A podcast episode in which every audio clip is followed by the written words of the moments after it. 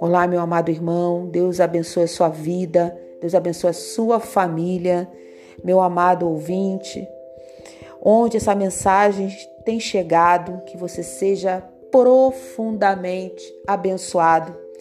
Hoje eu gostaria, pelo Espírito Santo de Deus me tocou, para falar de um assunto que tem assolado a sociedade atual e muitos cristãos evangélicos também têm sofrido desse mal, que é a ansiedade. As pessoas têm andado por aí com os nervos à flor da pele, não é verdade? Ninguém tem mais paciência. Estamos vivendo a era da ansiedade, da inquietação e todo mundo quer tudo para ontem. Ninguém quer esperar o tempo certo de tudo acontecer. E 10 segundos de micro-ondas é uma eternidade para muita gente. Jesus, porém, nos convida a confiar no cuidado do Pai e fugir da ansiedade. A palavra de Deus diz, portanto, não se preocupem com amanhã, pois amanhã se preocupará consigo mesmo. Basta a cada dia o seu próprio mal. De acordo com especialistas em psicologia e psiquiatria, o medo é o principal causador da ansiedade. Muitos ficam ansiosos pelo medo de pegar uma doença. Nós estamos vivendo uma pandemia. É normal, mas estamos vivendo a ansiedade de pegar, de ficarmos doentes, de pegar o Covid-19.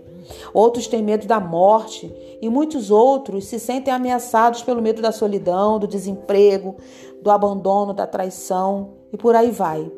O mundo está tomado pelo medo, mas a palavra de Deus diz que o medo não é um simples sentimento, mas um espírito que se opõe ao Espírito Santo de Deus. Pois Deus não nos deu espírito de temor, mas de fortaleza, de amor e de moderação. 2 Timóteo 1, versículo 7. Como tudo na vida, a ansiedade também tem consequências.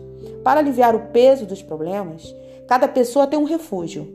Alguns comem além da conta, gastam mais do que podem, se envolvem em vícios etc. A ansiedade causa muitos males, mas um dos principais é a preocupação.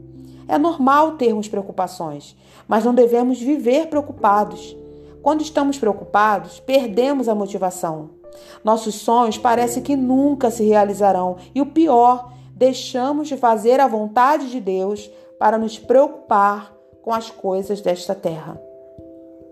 Veja, quanto ao que foi semeado entre os espinhos, este é aquele que ouve a palavra, mas a preocupação desta vida e os enganos das riquezas as sufocam, tornando-a infrutífera.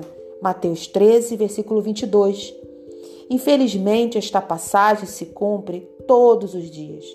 Muitas pessoas ouvem a palavra de Deus, mas acabam ignorando-a por causa das preocupações da vida. Se você está vivendo assim, reflita sobre o que tem causado ansiedade, medo e preocupação, pois senão você acabará perdendo a chance de ter uma vida abençoada com Deus e com as pessoas. Escolha mudar de vida hoje. Para vencer a ansiedade, você deve confiar no Senhor de todo o coração. Com isso, você se tornará uma pessoa mais calma, pois saberá que Ele, o próprio Deus, está trabalhando em seu favor. Desde os tempos antigos, ninguém ouviu, nenhum ouvido percebeu e olho nenhum viu outro Deus além de ti que trabalha para aqueles que nele esperam.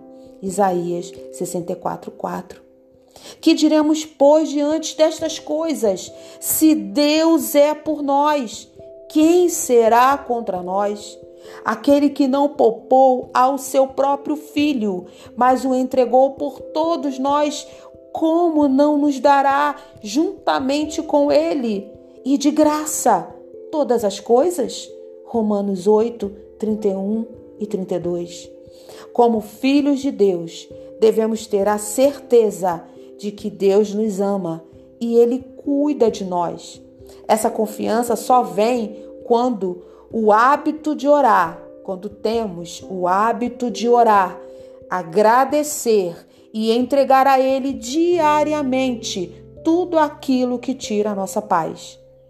Não andeis ansiosos por coisa alguma, mas em tudo, pela oração e súplicas e com ações de graças, apresentem seus pedidos a Deus. E a paz de Deus, que excede todo entendimento, guardará os seus corações e as suas mentes em Cristo Jesus. Filipenses capítulo 4, versículos 6 e 7. Não estou aqui dizendo, meus queridos, que eu também não fico ansiosa às vezes, mas esta mensagem está sendo dita para você, para te lembrar de que o verdadeiro descanso só pode ser encontrado em Deus. Em paz também me deitarei e dormirei, porque só tu, Senhor, me fazes habitar em segurança. Salmos 4, versículo 8. E enfim, meus queridos, para nós vencermos a ansiedade, isso é um exercício diário. Diariamente eu preciso descobrir, identificar aquilo que me, tá, que, o que me traz ansiedade e falar a palavra diante do Senhor, orar a palavra, agradecer a Deus, porque o Senhor tem cuidado de cada um de nós.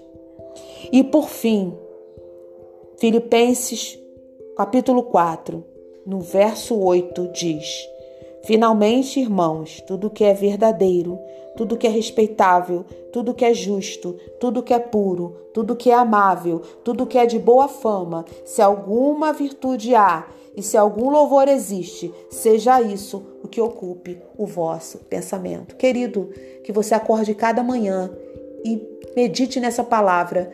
O que eu estou pensando, essa minha preocupação, ela é amável? Eu tenho que analisar. É verdadeira?